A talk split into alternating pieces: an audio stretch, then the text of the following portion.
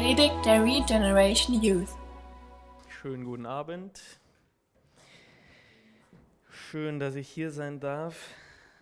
Danke für die Einladung. Habe es ja schon öfter mal gehabt, aber hat leider irgendwie nie funktioniert. Aber ich bin extra aus Brasilien gekommen, um heute für euch Abend zu lehren. Alles andere, was ich bis jetzt gemacht habe, war eigentlich so Nebensache, also an den Sonntagen und Mittwochen. Deswegen, ich bin für euch da. genau, und heute Abend ähm, geht es ja um das Thema Anbetung äh, im Schatten des Allmächtigen. Ihr kriegt auch noch ein Handout, glaube ich, das ihr dann in den Kleingruppen da ein bisschen studieren könnt und anwenden könnt. Aber das Thema Jüngerschaft einfach an sich finde ich spitze. Ähm, wenn wir jetzt zurückgehen, ich werde zwei Sonntagen ein bisschen mehr darüber erzählen, aber Jüngerschaft wird auch ein Schwerpunkt auf jeden Fall sein von dem, was wir machen wollen. Und deswegen wird es heute eher sehr praktisch werden ähm, und auch einfach was unsere Einstellungen angeht, was Anbetung angeht. Insofern ähm, weiß nicht, inwieweit ihr euch da schon mit zusammen oder einzeln auch auseinandergesetzt habt. Was ist Anbetung? Wie bete ich an? Ich glaube, wenn man hier vorne steht, ist das nochmal was anderes. Ne?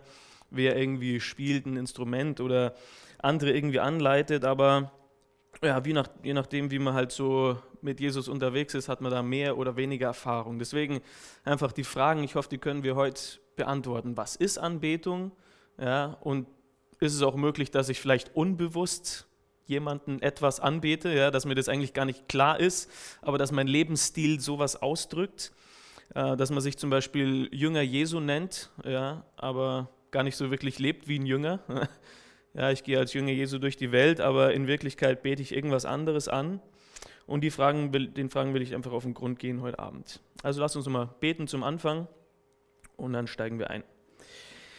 Ja, Jesus, danke, dass du hier bist. Danke, Jesus, dass wir uns in deinem Namen versammeln dürfen, dass du mitten in unserer Mitte bist hier, dass du wirkst in unseren Herzen, ja, dass du lebst in unseren Herzen, dass du uns veränderst und verändern willst und dass wir auch in dieser wundervollen Partnerschaft mit dir leben dürfen und ja, auch immer mit dir weitere Schritte gehen dürfen, Herr. Und wir wollen, dass du uns veränderst. Wir wollen, dass du Tiefes in uns bewegst, Herr, dass wir immer mehr und mehr dir gleich werden. Und wir bitten dich, dass das heute Abend auch der Fall ist, Herr, dass wir das auch spürbar erleben, dass du uns hier begegnest, Jesus. Und dass wir uns einfach in deine Arme fallen lassen dürfen, weil wir wissen, dass du uns auffängst und dass du uns veränderst, Herr. Und dafür danken wir dir in deinem Namen. Amen. Ich habe ähm, ja gut, relativ äh, viele Stellen vielleicht, weiß nicht, wie viel ihr immer so durchgeht. Normalerweise äh, ein oder wenn ein oder zwei Verse sind, müsst ihr nicht unbedingt aufschlagen, lese ich euch einfach vor. Aber wir fangen mal an in Offenbarung Kapitel, 11, Vers, äh, Kapitel 4, Vers 11. Offenbarung 4, Vers 11. Und der erste Punkt, wie noch mitschreibt oder so, äh, ist, wir sind erschaffen zur Anbetung. Ja, Gott hat uns einfach so gemacht, ähm, dass wir anbeten. Und in Offenbarung 4, Vers 11, da sehen wir ja ne, ab dem Kapitel 4 diese Szene im Himmel, wo Johannes ne, sieht, wie praktisch der Himmel aufgeht ne, und diese ganzen Szenen mit den 24 Ältesten, den Engeln, die, die Gott anbeten, die Jesus anbeten, der auf dem Thron sitzt. Und da lesen wir, dass diese äh, ja, Wesen ihn anbeten und sagen, du bist würdig, unser Herr und Gott, Herrlichkeit und Ehre und Macht entgegenzunehmen. Denn du hast alle Dinge geschaffen, weil du es wolltest und sie sind da und wurden sie geschaffen. Also wir sehen erstmal, da ist Anbetung im Himmel. Ja, wir werden, die wir Jesus kennen, ewig leben und sind dafür geschaffen, dass wir ihn in Ewigkeit anbeten, für alle Zeit. Ja, wir können Ewigkeit da eigentlich nicht wirklich verstehen, aber wenn wir mal denken, okay, unser Leben ist vielleicht 70, 80 Jahre und dann ähm, Millionen, aber Millionen von Jahren in alle Unendlichkeit werden wir ihn anbeten.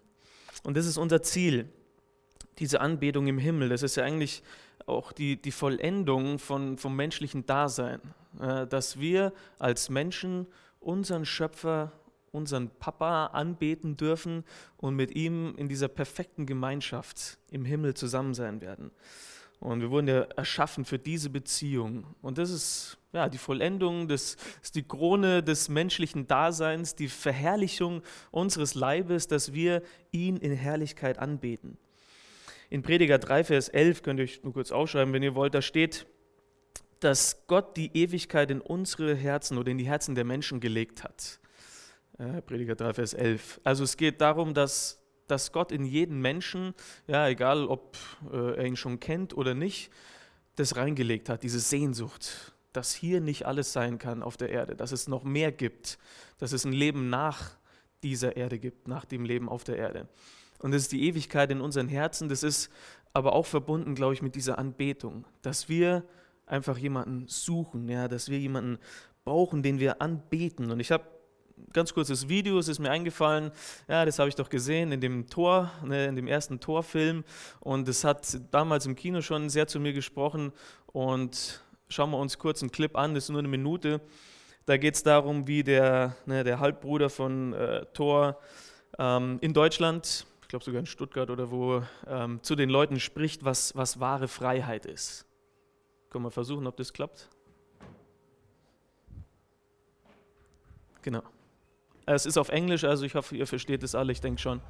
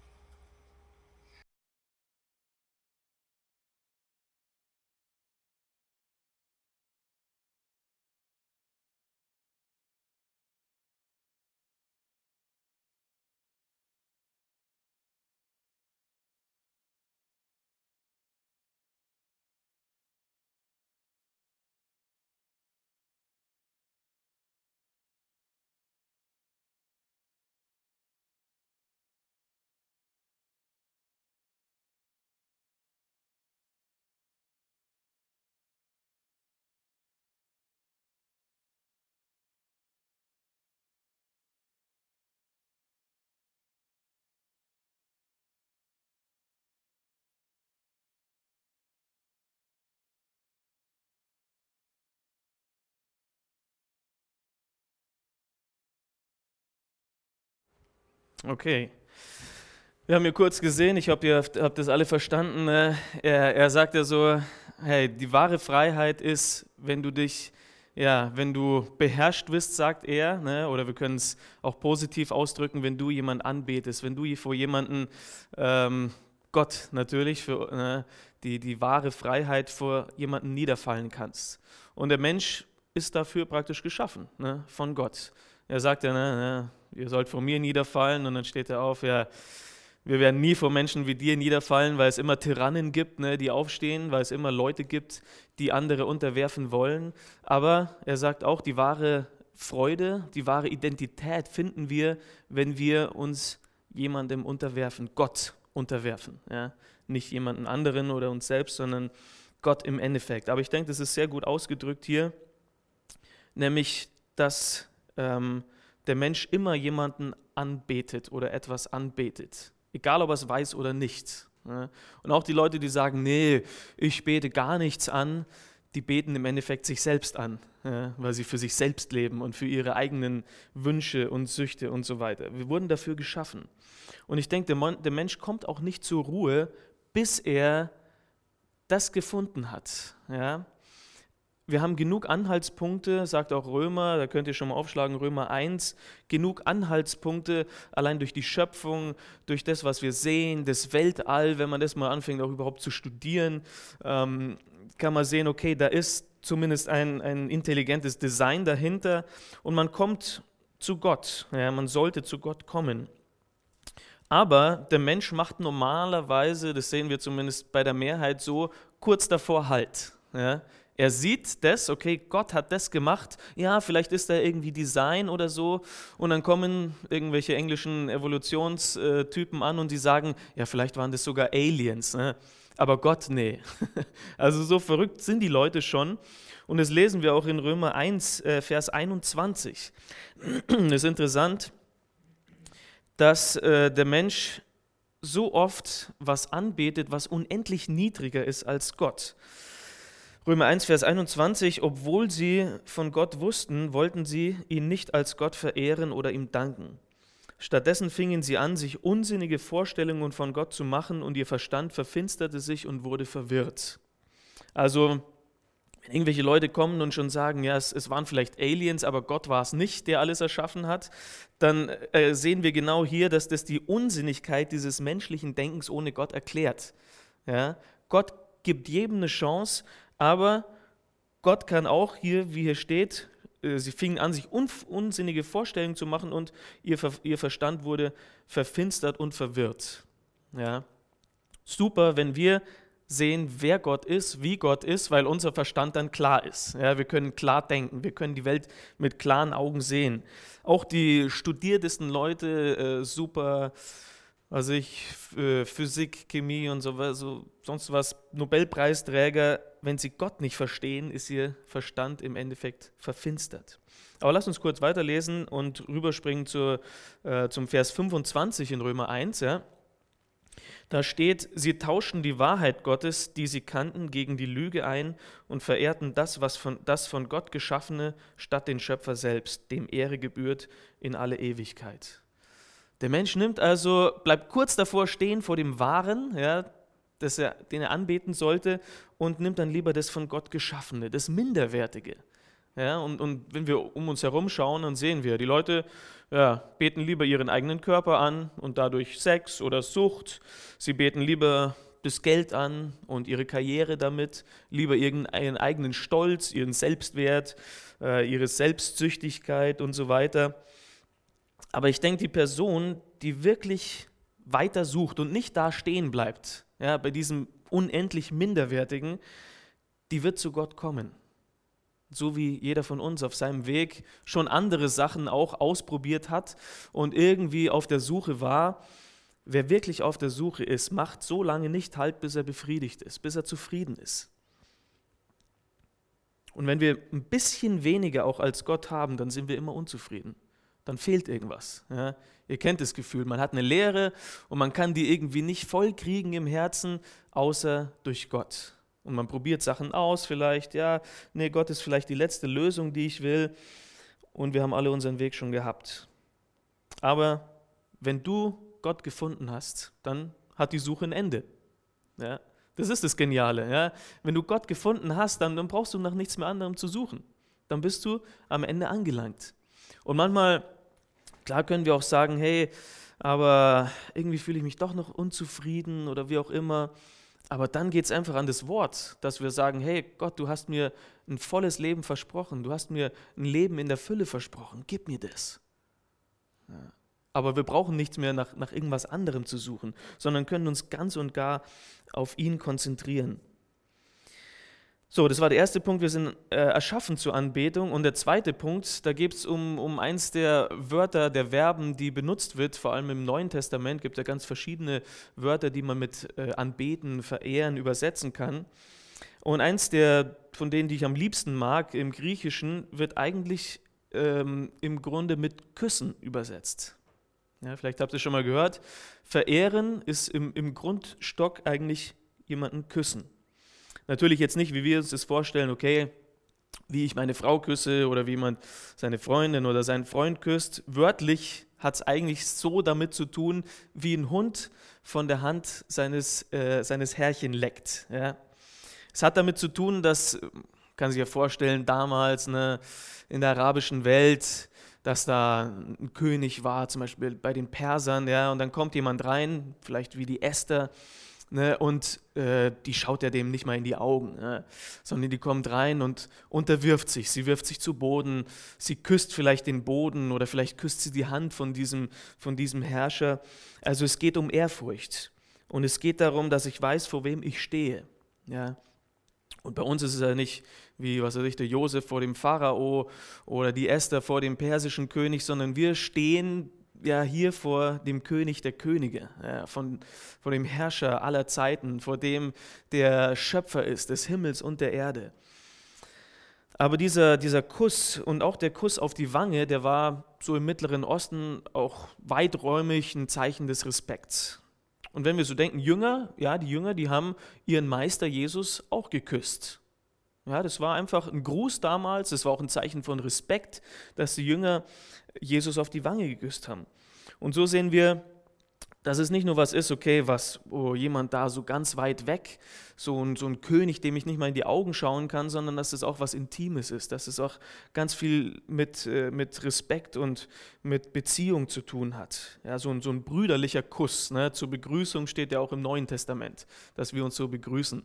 In Brasilien ist es übrigens auch der Fall, auch manchmal zwischen Männern und ist auch kein Problem, dass man sich so auf die Wange äh, küsst. Und die Jünger küssten Jesus auf die Wange. Wie viel schlimmer, stellt euch mal vor, war dieser Kuss von Judas, ja, der nicht äh, aus Respekt war, aus Anbetung, sondern im Verrat. Ja, und Jesus hat gesagt, hey, du, wirst, du verrätst mich durch einen Kuss? Was machst du hier? In 1. Könige 19, Vers 18, da lesen wir auch, dass überhaupt dieses Wort, gut, jetzt hier im Hebräischen, ne, äh, damit zu tun hat, dass man etwas anderes anbetet, küssen. Ich lese euch mal vor. Da geht es um Elia, ne, und der Herr sagt zu Elia, ähm, chill, ne, es ist noch nicht das Ende. Äh, doch 7000 Menschen in Israel will ich verschonen, alle, die sich nie vor Baal niedergeworfen und ihn geküsst haben. Ja, jetzt bei diesem Baal-Worship war wahrscheinlich Anbetung, war wahrscheinlich auch der, der Kuss irgendwie involviert. Aber wir sehen, das Küssen hat was mit Verehren zu tun. Und wie oft in unserem Leben küssen wir nicht so selbstgemachte Götzen. Ja, ich denke, wenn der Michael jetzt die Predigt machen würde, dann würde er sagen, unser Herz ist eigentlich, hat die Tendenz, eine Götzenfabrik zu sein. Äh, und so ist es. Ne? Wenn wir Gott nicht anbeten, dann kommt irgendwas anderes in diese, an diese Stelle ja, und rückt nach und übernimmt schön langsam ähm, den, den, den Platz, den Gott haben sollte, nämlich auf dem Thron zu sitzen in unserem, in unserem Herzen, den ersten Platz zu haben in unserem Leben. Und es ist ein ständiger Kampf zwischen Fleisch und Geist, den wir haben. Ja, das brauchen wir nicht zu verleugnen. Es gibt Auf und Abs, manchmal geht es ein bisschen nach unten, aber es ist wichtig, das zu sehen. Ja, wenn ich in Rebellion lebe, dann ist es wichtig, dass ich mich vom Geist überführen lasse und nicht äh, meinen Herrn vom Thron stürze ja, und da andere Sachen hinstelle und äh, die dann noch beküsse. Ich denke, wir können uns vorstellen, wie das ist, wenn man einen Freund oder eine Freundin hat und der oder die küsst dann eine andere Person. Ja, wie, würdest, wie würdest du dich da fühlen? Verraten, hintergangen. Und ungefähr so ist es, wenn wir etwas anderes an, an die Stelle stellen in unserem Leben, wo Gott sein sollte. Wir küssen praktisch jemand anderen. Und ganz praktisch dazu können wir aufschlagen in Epheser 5 ähm, ab Vers 16 geht es darum, dass unsere Zeit begrenzt ist. Ja, ihr alle wisst, wir haben nur 24 Stunden pro Tag. Das ist in Brasilien nicht anders als hier oder sonst wo. Ähm, Lesen wir mal die Verse 5, 16 und, und die folgenden ab äh, in Epheser 5. Da steht nämlich, nutzt jede Gelegenheit, in diesen üblen Zeiten Gutes zu tun. Handelt nicht gedankenlos, sondern versucht zu begreifen, was der Herr von euch will. Betrinkt euch nicht mit Wein, sonst ruiniert ihr damit euer Leben. Lasst euch stattdessen vom Heiligen Geist erfüllen. Singt miteinander Psalmen und Lobgesänge und geistliche Lieder und in euren Herzen wird Musik sein zum Lob Gottes. Und dankt Gott dem Vater zu jeder Zeit für alles im Namen unseres Herrn Jesus Christus. Also theoretisch haben wir gut Zeit, ne? pro Tag 24 Stunden. Ich habe mal gehört, okay, könnte es einteilen in acht Stunden. Ähm, verschiedene Parzellen. Ne? Wir haben acht Stunden, um zu schlafen. Wir haben acht Stunden, um zu lernen, zu studieren, zu arbeiten. Und wir haben acht Stunden Freizeit. Ja. Das Ding ist nicht unbedingt, was machen wir während unserer Arbeit. Ja, da solltest du wirklich deinem Arbeitgeber alles geben, im Studium alles geben und so weiter. Schlafen kann man mal ein bisschen mehr, ein bisschen weniger. Aber was ist mit deiner Freizeit? Ja, was fängst du mit deiner Freizeit an? Und wenn man hier die, die, die Verse so anguckt, steht er da, seid nicht gedankenlos. Wenn wir gedankenlos handeln, ja, dann leben wir einfach mal so rein in unsere acht Stunden oder was auch immer Freizeit. Und dann, wie er da steht, kann ich mich betrinken, ich kann meinen Lüsten nachgehen, ich kann mich die ganze Zeit vor einen Computer setzen oder vor einen Fernseher setzen oder wie auch immer. Oder ich kann, wie hier steht, den Willen des Herrn herausfinden. Ich kann vom Heiligen Geist erfüllt sein. Ich kann geistliche Lieder singen und Gott danken. Ich kann mein Leben geistlich leben. Und bevor wir ein bisschen mehr da reintauchen, dann auch später in einem, in einem äh, Text in Kolosser, zwei kleine Hinweise finden wir noch hier in, in Epheser. Erstens, wenn ihr, ich weiß jetzt gar nicht mehr, welcher Vers es ist, hier am Ende guckt von dem Teil, was wir gelesen haben, die Musik im Herzen. Ja, in, und in euren Herzen wird Musik sein zum Lob Gottes.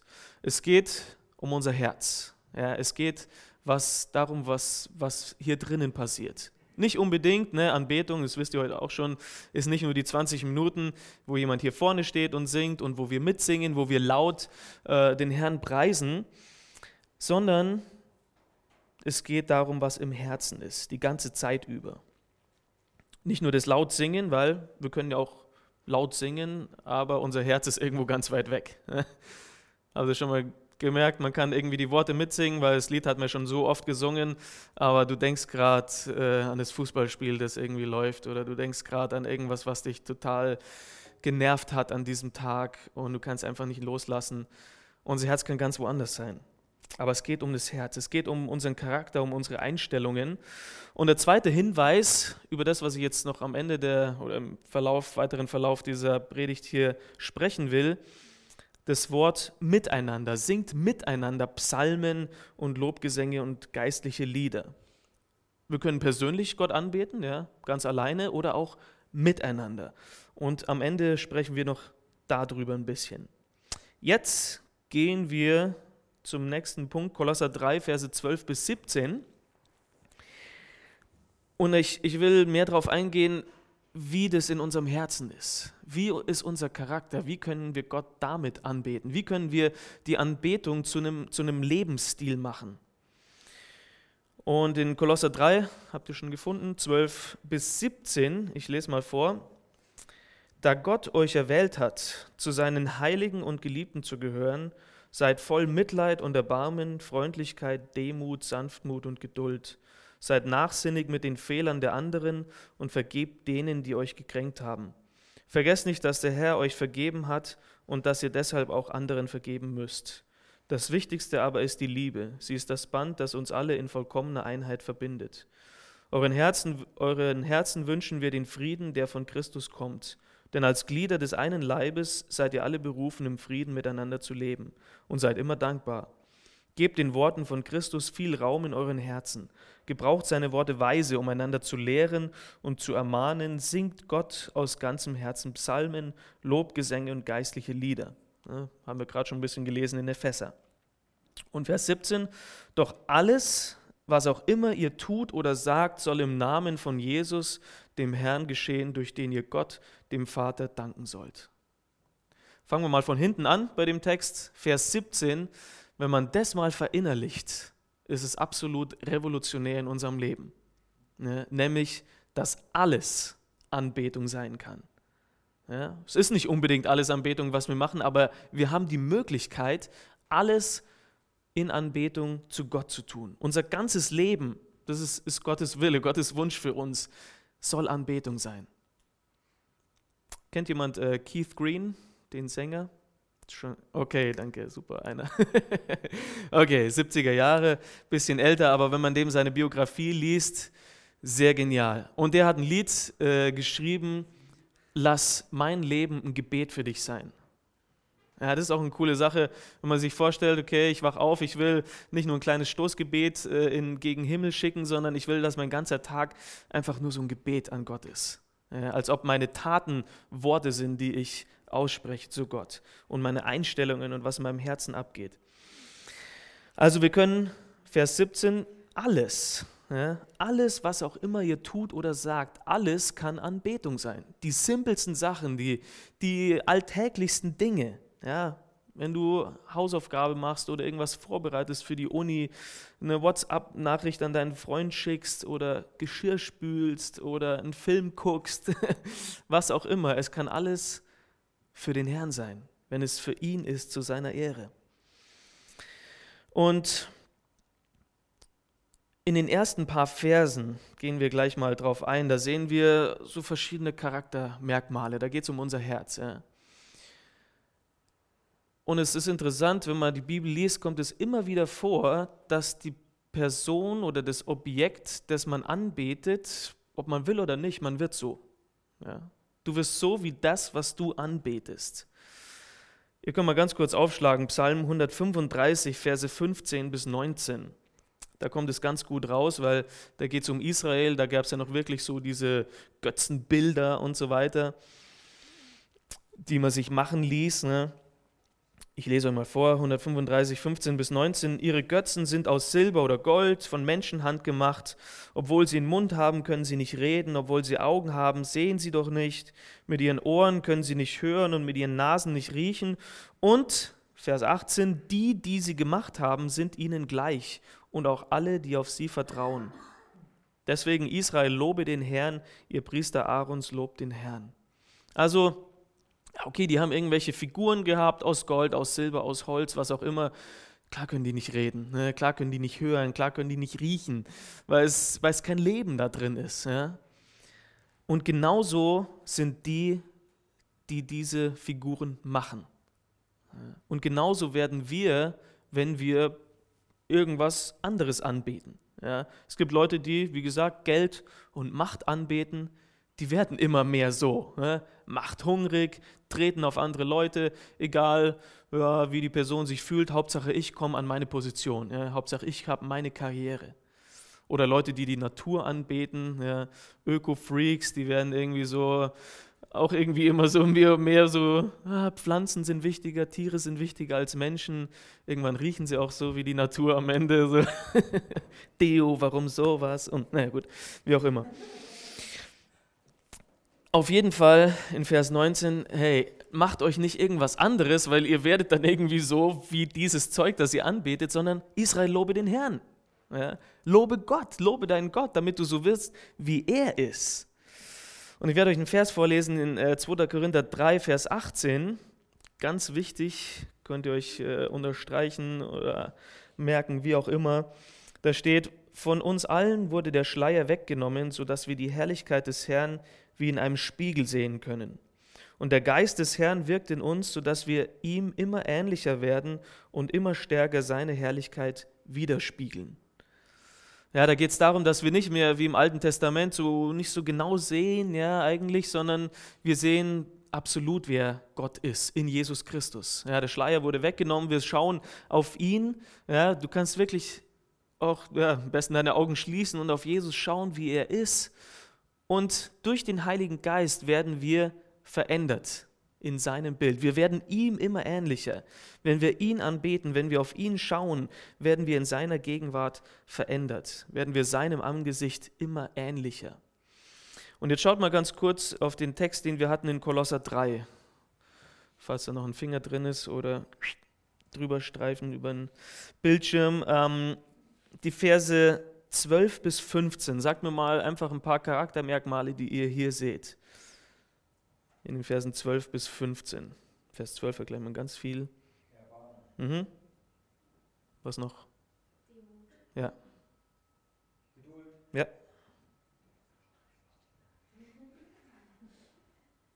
Und? Der Vers 12 ist ja voll, ne? Mitleid, Erbarmen, Freundlichkeit, Demut, Sanftheit, Geduld. Und sonst, was sehen wir sonst noch? Verse 13 bis 15 so. Mhm. Vergebung. Oder vergebend sein, ja. Was sehen wir in Vers 14? Liebe, Liebe danke. Und in Vers äh, 15. Frieden, ja, oder friedfertig sein. Ja, wenn wir nur das sehen, zumindest ich erinnere mich da gleich zurück an die Bergpredigt, habt ihr glaube ich auch schon mal seit ne, gar nicht so langer Zeit gemacht. Ja, die Friedfertigen, die Barmherzigen. Das sind äh, Charakteristiken, die ein Jünger haben sollte. Ja, die Jesus sagt, hey, mein Reich soll auf diesen Sachen gebaut sein. Aber bevor wir auf uns schauen, ja, weil wir normalerweise gar nicht so geduldig sind oder mitleidig sind, in erster Linie spricht es über Charaktermerkmale, die Jesus hat. Ja? Ist Jesus mitleidig?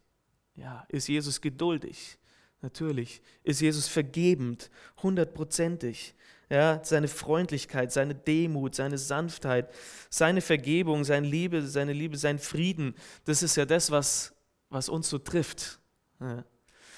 Einer von den Kirchenvätern hat gesucht, ich habe es nicht mehr gefunden, weiß nicht, ob das Augustinus ist oder einer von denen, der hat gesagt, Gott ist immer der ewig andere. Ja, Gott ist, ist immer anders als wir. Ja, es ist fast sogar so, so ein Existenzbeweis, ja, dass es Gott geben muss und dass wir ihn anbeten, weil er so anders ist als der Mensch, als wir. Wo wir schlecht sind, ist er gut. Wir haben es gesungen, wir sind vergänglich, er ist ewig. wir sind nachtragend, er ist vergebend. Wir sind stolz und er ist demütig. Und wenn wir Jesus so sehen, dann können wir gar nicht anders als ihn anbeten. Es geht nicht in erster Linie jetzt darum, ich muss das irgendwie in mir produzieren, ich muss demütiger sein, ich muss geduldiger sein oder wie auch immer, sondern ich will erstmal auf ihn schauen. Ich lese mal kurz vor aus Psalm 50, Verse 16 bis 21. Zu dem Gottlosen aber spricht Gott, was sprichst du ständig von meinen Geboten und redest von meinem Bund? Du lässt dich nicht von mir zurechtweisen und lehnst meine Ermahnungen ab. Wenn du einen Dieb siehst, hilfst du ihm gern und verbringst deine Zeit mit Ehebrechern. Wenn du deinen Mund öffnest, redest du Böses und mit Worten betrügst du. Du sitzt da und redest gegen deinen eigenen Bruder, den Sohn deiner Mutter verleumdest du. Bis jetzt habe ich geschwiegen und du dachtest, ich sei wie du. Doch jetzt will ich dich bestrafen und dir alle meine Anklagen vor Augen stellen. Also Gott richtet mit seinem Volk in diesem Psalm 50 äh, ne, und, und sagt, hey, das ist für euch so normal, ja, du redest schlecht über deinen Bruder, du siehst, wie jemand was klaut, sagst, ja, super, mach weiter. Und Gott sagt, hey, bis jetzt habe ich geschwiegen und die ganze Zeit denkst du, ich bin so wie du.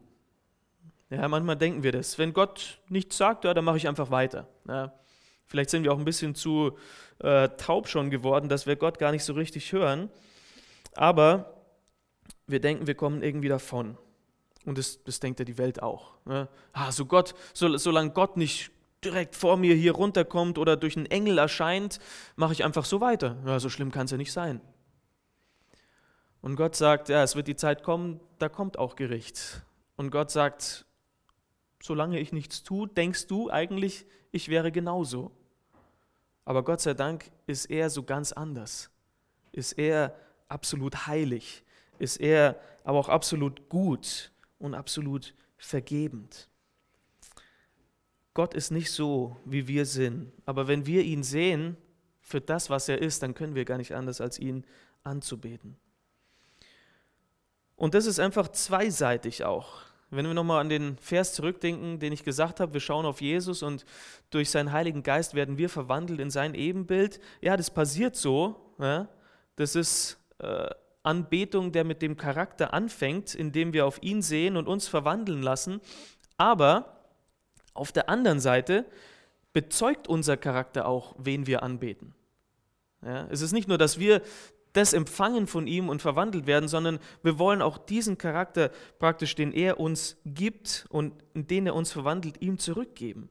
Und insofern loben wir, beten wir Gott an, indem wir unseren Charakter, gottgefälligen Charakter ausleben. In den kleinsten Situationen. Ja, wie reagierst du, wenn dich irgendjemand blöd anmacht? Ja, wie reagierst du, wenn jemand dein iPhone zerbricht oder sowas? Wie reagierst du in schwierigen Situationen mit schwierigen Menschen?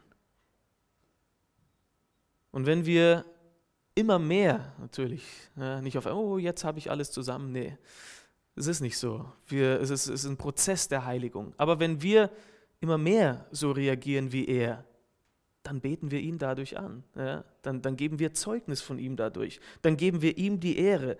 Und das ist auch Anbetung. Schlagt mal ganz kurz auf in Jesaja 50, Verse 4 und 5. Und da will ich ganz kurz, nächster Punkt, sprechen über die richtige Einstellung. Im Zusammenhang jetzt noch mit diesem, mit diesem Charakter, nämlich unsere Einstellung, wie gehen wir als Jünger daran, an dieses tägliche, alltägliche. Jesaja 50, Verse 4 und 5, auch ein Vers, äh, ich glaube, den der Edmund im, im, äh, am Sonntag im, in der Predigt erwähnt hat. Hier steht, der Herr hat mir die Zunge eines Jüngers gegeben, damit ich weiß, wie ich den, Müdigen, den Müden ermutigen kann. Morgen für morgen öffnet er mir das Ohr, damit ich höre, wie ein Jünger hört. Gott der Herr hat mir das Ohr geöffnet und ich lehnte mich nicht auf und habe mich gestellt.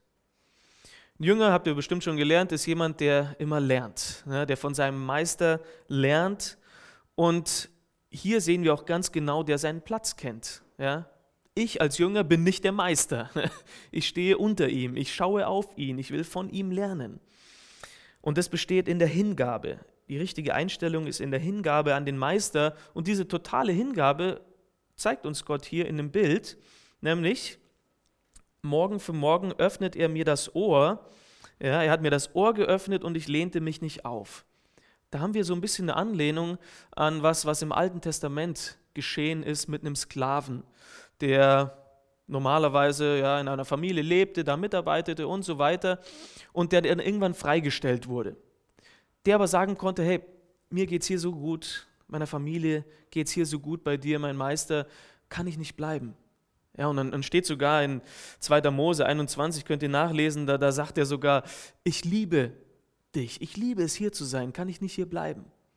Ja, und dann wurde das Ohrläppchen so an den Türrahmen gestellt, so ein, ne, hat er so ein Piercing bekommen und dann hat er, hat er von dieser Zeit an dem Meister ganz und gar gehört, für immer. Und das ist so ein Bild, was wir für eine Einstellung haben sollten gegenüber Jesu. Wir sind Jesu Diener. Ja. Sklave sagt man normal nicht so gern, aber im Endeffekt ist es genau das. Ja? Wir sind Jesu Sklaven. Aus freiem Willen, aus freien Stücken sagen wir, ich will dich anbeten, ich will dir dienen. Übrigens, ich glaube, in Hebräisch ist ähm, anbeten, also ein Wort wird manchmal mit anbeten oder manchmal mit dienen übersetzt. Insofern sehen wir, dass da auch ein starker Zusammenhang steckt. Aber ich bin Jesu Diener, ich bin Jesu Sklave aus freiem Willen. Er hat mich erkauft. Ja? Ähm, ich gehöre ihm, er stellt mir sogar frei, ne? hey, ich habe dir einen freien Willen gegeben. Wenn du wolltest, könntest du auch wieder aus dieser Sklaverei, aus, diesem, aus dieser Dienerschaft austreten. Aber du sagst zu Jesus, ich liebe dich, ich, mir geht so gut bei dir. Ja, ich will gar nicht woanders hin. Ich wüsste gar nicht, wo ich hingehen soll, ja, aber ich, ich, ich will bei dir bleiben. Aber gegen diese Einstellung, im Vers 5 äh, ist, das, ist da die Rede am Ende, kann ich mich auch auflehnen. Ja, ich kann meinen eigenen fleischlichen Wünschen nachgehen und eine kleine Rebellion starten, eine Meuterei ne, und sagen, nee, ich will nicht mehr Sklave sein. Ja, ich will nicht mehr dein Diener sein. Ich will mein eigener Herr sein. Ich will meiner eigenen Nase nachlaufen. Und wenn ich gerade so denke, dann richte ich eigentlich so einen kleinen Götzenaltar auf. Ja, dann nehme ich mir eigentlich Steine und stelle da was zusammen, was ich anbete, anstatt Gott. Und jetzt was Praktisches, die beste Möglichkeit, sich zu demütigen vor Gott, zu sagen, Herr, ich will dir dienen, ich will dich anbeten, ist die stille Zeit. Ja, ich habe mal bei den äh, Teens sowas gemacht. Ich glaube, das ist so wichtig, so eine Gewohnheit zu haben. Möglichst, wenn man noch jung ist, ne, auch in Teenagerjahren, aber es ist nie zu spät, ne, eine gute Gewohnheit zu haben, jeden Morgen, so wie es, da steht in Jesaja 50, ne, Morgen für Morgen mein Ohrläppchen an die Tür zu halten. Hier, kannst mich durchbohren, ich bin dein Sklave, ich, ich gehöre dir, ich will dir nachfolgen. Ja, morgen für morgen diese Zeit haben mit Jesus oder am Abend oder wann auch immer es für dich am besten ist. Und einfach auf ihn zu schauen in dieser Zeit, diese Zeit sich zu nehmen ne? und dann in sein Bild verwandelt zu werden, in seinem Charakter verwandelt zu werden. Seine Stimme hören, seinen Willen zu erkennen, ermutigt zu werden, damit, wie es dann Jesaja 50 heißt, damit man auch andere ermutigen kann, die müde sind. Und das ist die Frage auch, hast du diese Gewohnheit? Nimmst du regelmäßig die Bibel und liest einen Text, liest ein Stück daraus? Bist du regelmäßig auch im Gebet? Hast vielleicht ein Andachtsbuch, das du durchlesen kannst? Nimmst du dir die Zeit dafür? Ich denke, das ist ganz wichtig, dass man sich praktisch sowas, sowas angewöhnt. Ja. Kann man auch ganz schnell wieder verlieren, leider. Und dann ist es umso schwerer, sich da wieder zurückzukämpfen. Ja, oh, jetzt war ich im Urlaub. Oh, habe ich Urlaub von Gott genommen? Oder was ist eigentlich los? Habe gar nicht die Bibel aufgemacht. Kann schnell mal passieren. Ne? Aber komme ich wieder zurück? Bin ich wieder dran? Und ich kann immer wieder zurückkommen. Das ist das Gute. Aber es kann einfach schwierig sein. Ich kann in, in schwierigen Situationen sein und nun nicht so reagieren wie Jesus. Aber wenn ich die Einstellung mir auch morgen für morgen, abends für abends immer wieder klar mache, dann kann ich sagen, ja, ich, ich will ein Jünger sein und ein Jünger verleugnet sich selbst, nimmt sein Kreuz auf sich und folgt dem Herrn nach. Eine gute Definition von Anbetung, habe ich mal in der Bibelschule gehört, ist, wenn ihr mitschreiben wollt, ein Herz haben, das sich daran freut, Gott zu gehorchen, auch wenn es von mir ein Opfer fordert. Ja. Definition von Anbetung ist ein Herz zu haben, das sich daran freut, Gott zu gehorchen, auch wenn es von mir ein Opfer fordert. Es geht um nicht unbedingt davor, darum, hier vorne zu stehen oder Lieder zu singen, sondern im alltäglichen Leben will ich Gott gehorchen, will ich ihm gefallen, will ich für ihn leben, auch wenn es mich was kostet. Und das ist ein Prinzip, das, das uns der König David gelehrt hat. Ja, in äh, 2 Samuel 24, da steht es, diese Geschichte, als David äh, den zukünftigen Ort für den Tempel kaufen wollte. Das war dieser Berg, ne? Ähm, und er ist da hingekommen ne? und hat gesagt, ja, den Platz brauche ich, den hat Gott mir gezeigt. Und der Besitzer hat gesagt, du bist der König, ne? Praktisch, ich gebe dir das, kannst du alles haben. Und David hat gesagt, nee, es ist nicht richtig, dass ich das alles umsonst nehme. Er hat gesagt, ich will dem Herrn nichts geben, was mich nichts kostet. Mit anderen Worten, ich will ihm nicht nur die Reste geben. Und manchmal geben wir ihm einfach nur die Reste, was uns überhaupt nichts kostet. Von unserer Zeit, von unserer Energie, von ja, unserem Besitz, was auch immer wir haben. Und es ist nicht nur in diesem Sinne so die Rest, den Rest, den wir geben, sondern auch, was wir im Alltag machen. Manchmal in unseren Reaktionen, manchmal in dem, was wir, auf was wir uns einlassen. Denn oft, das wisst ihr auch bestimmt, gehen wir lieber den Weg des geringsten Widerstandes. Und im Endeffekt beten wir Gott dadurch nicht an, geben wir ihm nicht die Ehre. Es ist schwieriger zu vergeben, als daran festzuhalten.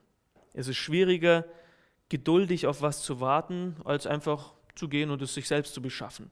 Es ist schwieriger, vielleicht seinen Eltern zu gehorchen, als seinen eigenen Willen zu tun. So oft gehen wir den Weg des geringsten Widerstandes und es ist am Ende nicht Anbetung. Okay, letzter Punkt. Im Vers 16, wenn ihr nochmal ganz kurz zurückschaut zu Kolosser, wo wir waren. In Kolosser 3, Vers 16. Jetzt haben wir den Charakter hier abgehackt. Da geht es um das Wort Gottes. Ja, Anbetung durch das Wort Gottes. Und da steht, gebt den Worten von Christus viel Raum in euren Herzen, gebraucht seine Worte weise, um einander zu lehren und zu ermahnen, singt Gott aus ganzem Herzen Psalmen, Lobgesänge und geistliche Lieder. Es geht ums Wort. Und als allererstes müssen wir ja auch den überhaupt kennen, den wir anbeten. Ja, wir, wir alle wissen was von Jesus. Wir wissen, ähm, auch wie, wie so ein großer Berg. Ne? Man sieht, man steht davor und man sieht immer nur eine Seite. Ne? So ist die Gnade auch. Ne? Man muss erstmal einen Berg ganz rumlaufen, damit man verschiedene Facetten sieht. Und, und Jesus, wir sehen manchmal auch Jesus nur so ein bisschen teilweise. Ne? Aber wir müssen ihn kennen in seiner Essenz, überhaupt wer er ist, nämlich erstmal unser Erretter, ja, der uns unsere Sünden vergeben hat, unser Herr, aber dann auch so viel mehr unser Heiler, unser bester Freund und so weiter. Und in Johannes 4, 22, da hat der Johannes dieses Treffen, äh, Jesus, dieses Treffen mit der Samariterin am Brunnen. Und Johannes schreibt darüber und in Kapitel 4, Vers 22 von Johannes, da steht, dass Jesus sagt, ihr Samariter wisst wenig über den, den ihr anbetet. Wir Juden dagegen kennen ihn, denn die Erlösung kommt durch die Juden. Die Samariter, ja, das war so ein Mischvolk. Und die wussten wirklich nicht genau, was, was sie eigentlich angebetet haben. Sie dachten, ja, wir haben den echten Gott, ja, wir haben the real thing, ne, the real deal, wir haben den, der echt ist. Aber diese Samariter, muss man ein bisschen ähm, auch zurückdenken, okay, wie sind die entstanden? Es gab eine Zeit, da wurde Israel von den Assyrern angegriffen. Ja, die haben irgendwann alle möglichen Leute deportiert und nur die Armen zurückgelassen.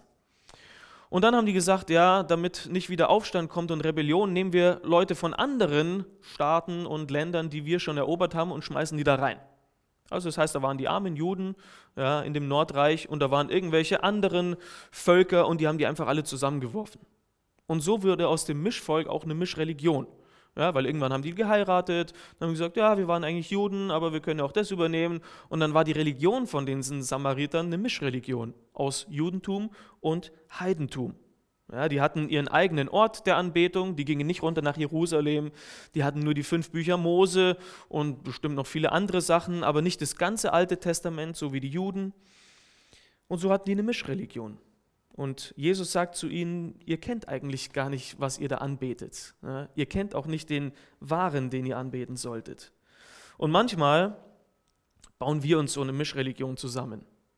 Ja, viele von euch sind vielleicht im christlichen Elternhaus groß geworden, ihr habt ja eine gute Grundlage, ihr habt das Christentum und manchmal mischt man dann noch irgendwas dazu, wenn man das Wort nicht kennt. Ja, wenn man die Wahrheit nicht durchsucht.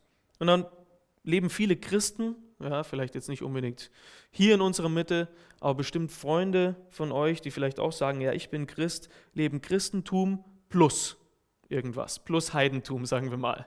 Plus das, was das Fernsehen sagt, was gerade gut ist, was die Freunde gut heißen, was ich gut finde vielleicht, was mein Hobby so entspricht oder vielleicht sogar das Horoskop, das die Leute drunter mischen.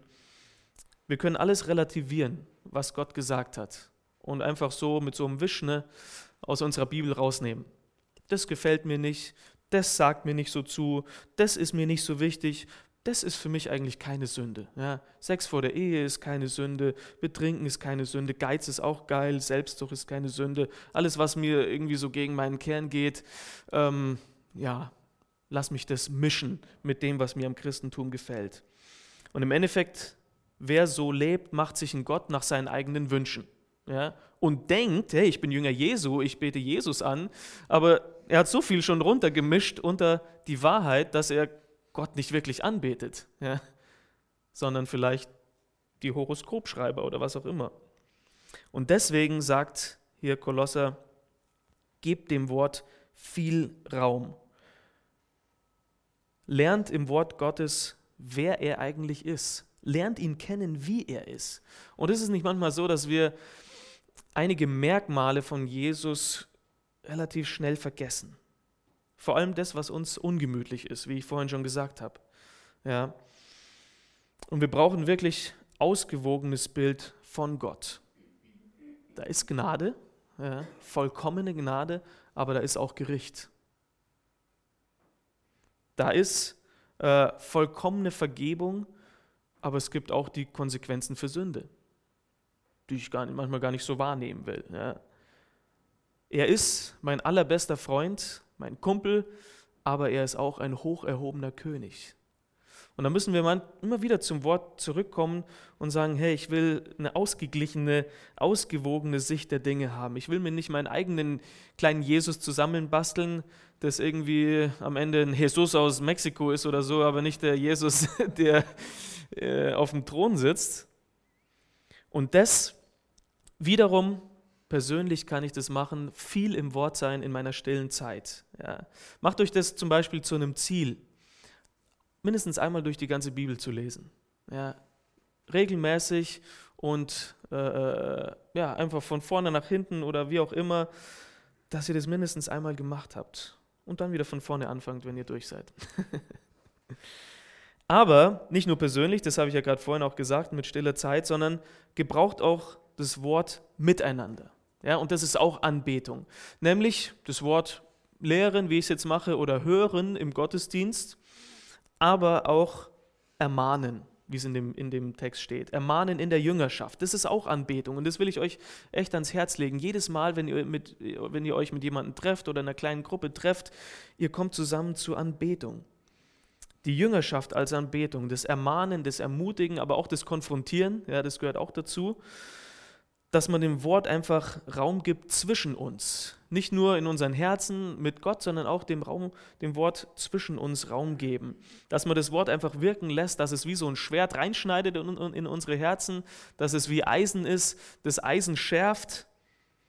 Und das ist die Frage, die wir uns immer wieder stellen müssen. Lebe ich das, dass ich nicht nur das Wort in meinem eigenen Herzen habe, sondern dass ich es auch ähm, ja, Raum gebe zwischen uns?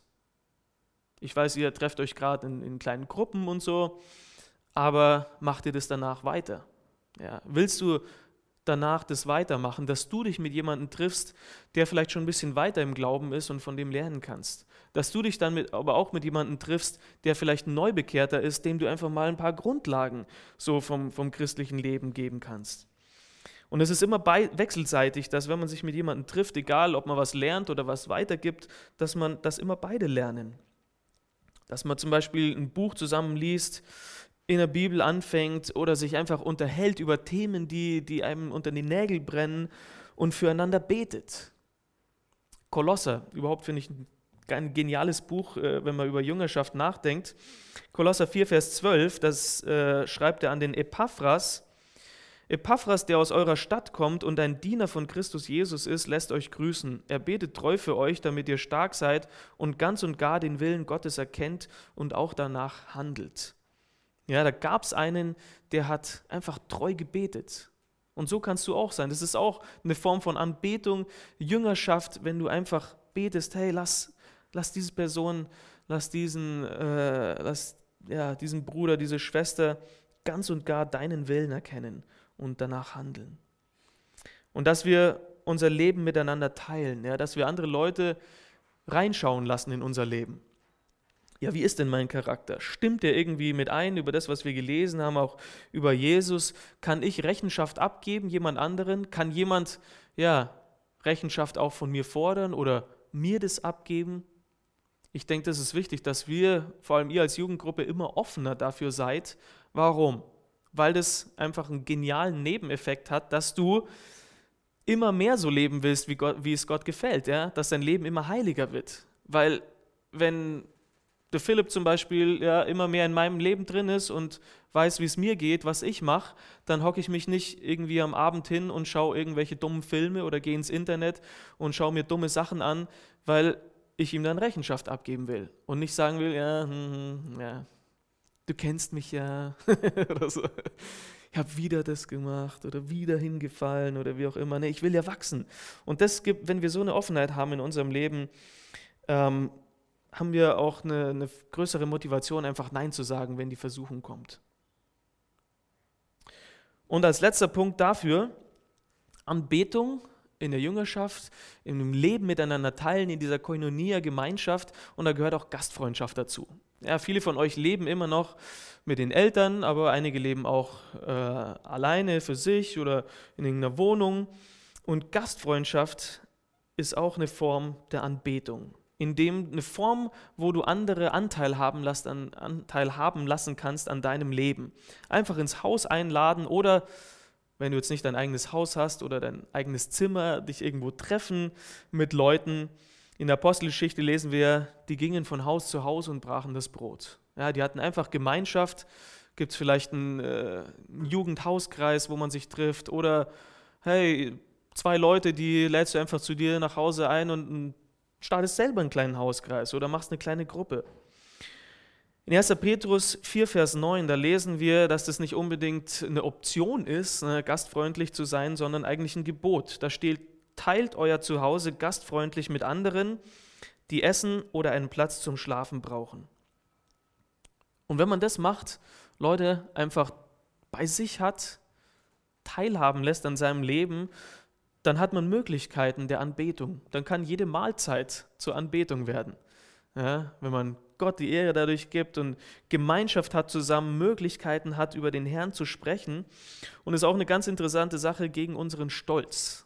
Wenn man zum Beispiel sein Haus aufmacht und sagt, komm in mein Zuhause, komm in mein Leben. Ja, denn habe ich auch schon erlebt, dass es viele Leute gibt, die sagen, nee, ich lade nicht so gern Leute ein, meine Wohnung ist immer so dreckig ich will vielleicht nicht äh, so oft sauber machen oder ja, es ist so chaotisch, vielleicht habe ich auch gar keinen Tisch oder keine Sitzmöglichkeit. Ich lade die Leute lieber nicht ein. Ja, es gibt's alles. Aber es ist auch gegen unseren eigenen Stolz und dadurch, dass wir demütig werden, dass wir einen Charakter Jesu bekommen und sagen, hey, ich will dich einladen, sorry, bei mir sieht es vielleicht so und so aus, aber es ist nicht das Wichtigste. Ja, es ist wichtig, dass wir Gemeinschaft zusammen haben. Oder vielleicht auch eingeladen zu werden. Ja, manche Leute sagen, nee, ich lade lieber ein, ich bin lieber der Gastgeber, ich mache das lieber, aber nee, lad mich nicht ein. Da ist auch so ein bisschen falsche Demut dabei. Ja? Das Einladen und sich einladen lassen, das gehört zusammen, wo man Demut zusammen lernen kann. Man lässt sich einfach aufeinander ein und, und schafft Möglichkeiten, wo man diese Koinonia-Gemeinschaft hat, ja, wo man die Sachen teilt miteinander. Und dadurch entsteht Gemeinschaft, dadurch entsteht Anbetung, weil Gott sagt, wo zwei oder drei sind, da bin ich mitten unter euch. Ja. Und so einen kleinen Hauskreis hat, so eine kleine Gesprächsgruppe, so eine kleine Gebetsgruppe, wenn man mit seinem Gebetspartner zusammen ist und sagt, hey, lass uns dafür beten, ist Gott mitten unter euch. Und das ist genial. Und so wird er angebetet. Zu jeder Zeit, an jedem Ort gibt die aller ungewöhnlichsten Plätze. Ich habe mich zeitweise mal mit einem äh, Freund getroffen in Brasilien und da gibt es so einen kleinen Zoo bei uns in der Nähe, freier Eintritt, dann bin ich da immer rein. Das war der leiseste Ort, den es gab. Ja. äh, außer dass die ein paar Affen irgendwo rumgespielt haben und der Löwe hin und wieder gebrüllt hat. Aber das war ein Ort, wo Jüngerschaft stattgefunden hat. Ja. Egal wo. Alles, jeder Ort kann ein Ort werden der Anbetung, der Gemeinschaft. Es kommt allein auf unser Herz an und auf unsere Einstellung. Insofern willst du Gott, wie wir in Kolosser gelesen haben, mit deinem ganzen Leben ehren, dann gib dich ihm ganz hin. Ja? Du bist sein Jünger, du bist sein Diener, sein Sklave. Mach dein Leben zu einem lebendigen Opfer für ihn. Lern ihn besser kennen im Wort und leb diese Gemeinschaft, ja, diese lebendige Gemeinschaft mit ihm und mit seinen Kindern. Das würde ich euch einfach ans Herz legen und will auch dafür beten. Herr Jesus, wir danken dir, dass du unser ganzes Leben ja, errettet hast, erkauft hast, unser ganzes Leben für dich einnehmen willst, Herr, dass wir dir ganz und gar gehören. Ja, auch unsere Vergangenheit, unsere Gegenwart, unsere Zukunft. Und das wollen wir dir heute Abend wieder ganz bewusst hinlegen vor deinen Thron und sagen, es gehört dir. Wir wollen es uns nicht wieder wegnehmen, Herr. Wir sind ein lebendiges Opfer auf deinem Altar, der ja, nicht wieder runterspringen will, wenn es ungemütlich wird, wenn es mal nach einem Opfer auch ruft in unserem Leben, wo wir was aufgeben müssen, Herr, wo wir vielleicht Schwierigkeiten durchleben müssen. Und ich bitte dich einfach für die Gruppe hier, Jesus, für die ganze Jugendgruppe, auch die, die nicht da sein können heute Abend, dass du immer mehr und mehr diesen Charakter, ja, diesen wundervollen, wunderbaren Charakter, den du hast, in die Herzen hineinarbeitest. Den Charakter, für den wir dich hier anbeten, Herr, weil du so anders bist als wir. Und heute Abend bekennen wir auch wieder, ja, dass wir so anders sind als du, dass wir Sünder sind, dass wir in so vielen Bereichen ja, verfehlt haben, Herr, das Ziel verfehlt haben. Und wir bitten dich um Vergebung, bitten dich, dass du uns reinmachst, Herr, bitten dich, dass wir aber auch einfach wieder zu dir kommen dürfen ans Kreuz und die Vergebung empfangen dürfen und das weitergeben dürfen. Die Vergebung, den Frieden, den wir haben in dir und die Freundlichkeit, Herr, die, von, die wir von dir empfangen. Du, du ein wundervolles Werk hier in dieser, in dieser Gemeinde, in dieser Gruppe und segne auch die Jüngerschaftsgruppen, Herr, und mach das, dass einfach immer mehr Offenheit und Ehrlichkeit von jedem Einzelnen ausgeht. Ja, Möglichkeiten geschaffen werden, wo du dich verherrlichen kannst wo dir die Ehre gegeben wird, Herr. Dass unser Leben ja, 24-7 Anbetung ist für dich. In deinem Namen. Amen. Danke für das Anhören der Predigt. Weitere Informationen findest du unter www.regenerationyouth.de.